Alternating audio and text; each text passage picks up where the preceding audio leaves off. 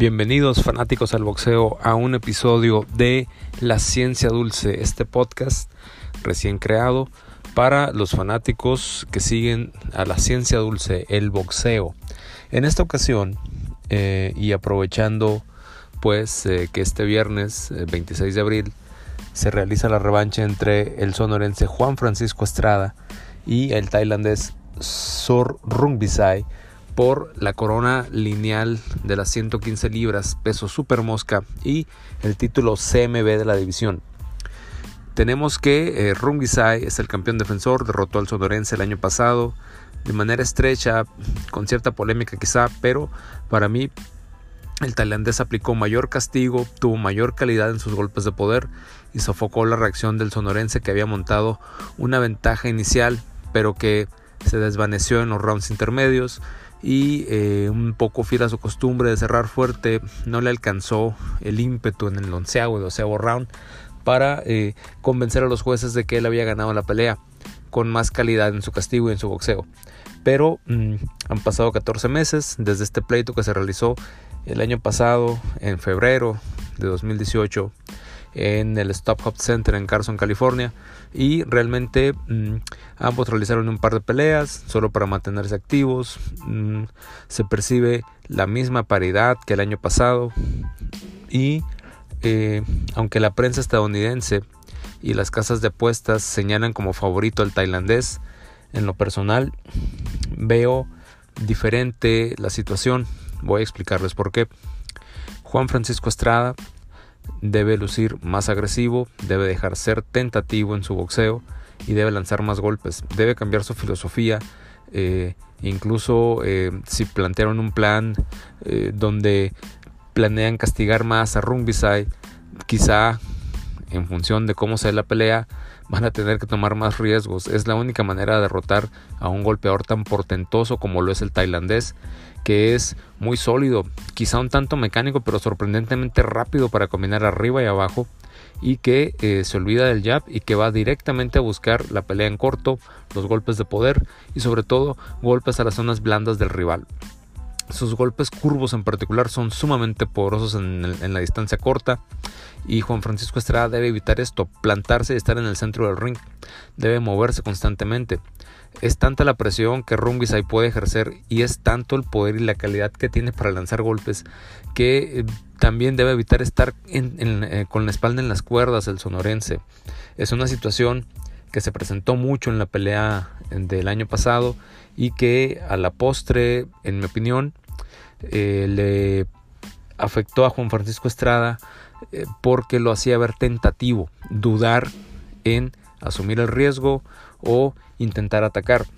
Contra un golpeador tan portentoso como este, no hay tiempo para la duda. Se tiene que eh, ejecutar el plan de pelea y se tiene que buscar la manera de golpear desde ángulos que el rival no está acostumbrado, como es la salida de la bolsa, golpear sobre los ángulos laterales y eh, buscar un poco el contragolpe.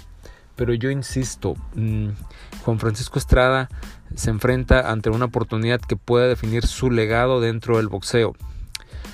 Hay que recordar que Estrada ya perdió contra Chocolatito González hace 7 años en California y perdió bien, de manera cerrada sí, pero perdió bien. Chocolatito González le ganó en la división de peso mosca. Eh, el año pasado en su segunda gran oportunidad ante una pelea que podía definir su legado, como fue la primera contra Rumbiside, perdió de manera estrecha, pero perdió. Hoy es su tercera gran oportunidad por dejar asentado su legado dentro de la división de peso super mosca. Ponerse 0-3 contra dos rivales históricos en la división que van a estar en el Salón de la Fama va a frenar un poco la intención, el objetivo de Juan Francisco Estrada por dejar una marca permanente dentro del boxeo. Es una pelea para definir legado, es una pelea para reclamar la titularidad como el campeón lineal legítimo original de las 115 libras, en este caso el cinturón que otorga Ring Magazine, una publicación que tiene 97 años de experiencia, y también eh, obtener el título CMB, el cinturón oro, diamante que entrega el organismo presidido por Mauricio Sulaimán.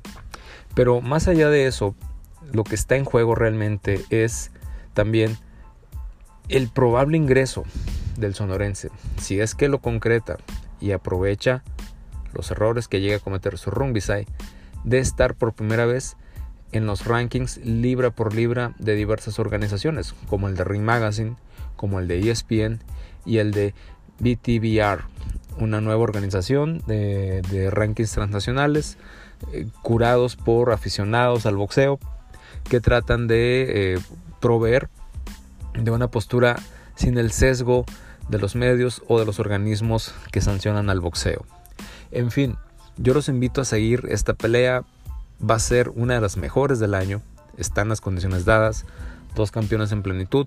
Con una gran preparación como lo mostraron en el pesaje de hoy. Donde los dos dieron el peso de manera sobrada. Rumbis hay un poco más ligero. Pero va a, rehidratar más. Quizá llegue subiendo 120 libras al ring. Y Juan Francisco Estrada con un cuerpo muy lean, más marcado, más musculoso que el año pasado y también de manera sobrada marcando abajo de las 115 libras. Eh, bueno, es todo por esta ocasión. Me despido no sin antes darles mi veredicto, donde yo veo a Juan Francisco Estrada, y no es porque sea mexicano, es porque veo una mejora en el plan de trabajo físico, veo el hambre y veo también la experiencia de un campeón que quiere crecer y que está en plenitud. Juan Francisco Estrada por decisión mayoritaria en dos asaltos contra Soy Rumbisai. Y si esto se da, estemos listos para la revancha. Me despido, los invito a disfrutar la pelea y nos vemos en una semana amigos para hablar sobre la pelea de Saúl Canelo Álvarez contra Daniel Jacobs, donde intenta unificar los títulos de peso medio. Nos vemos, estén atentos y, como dice el viejo adagio boxístico, protéjanse todo el tiempo.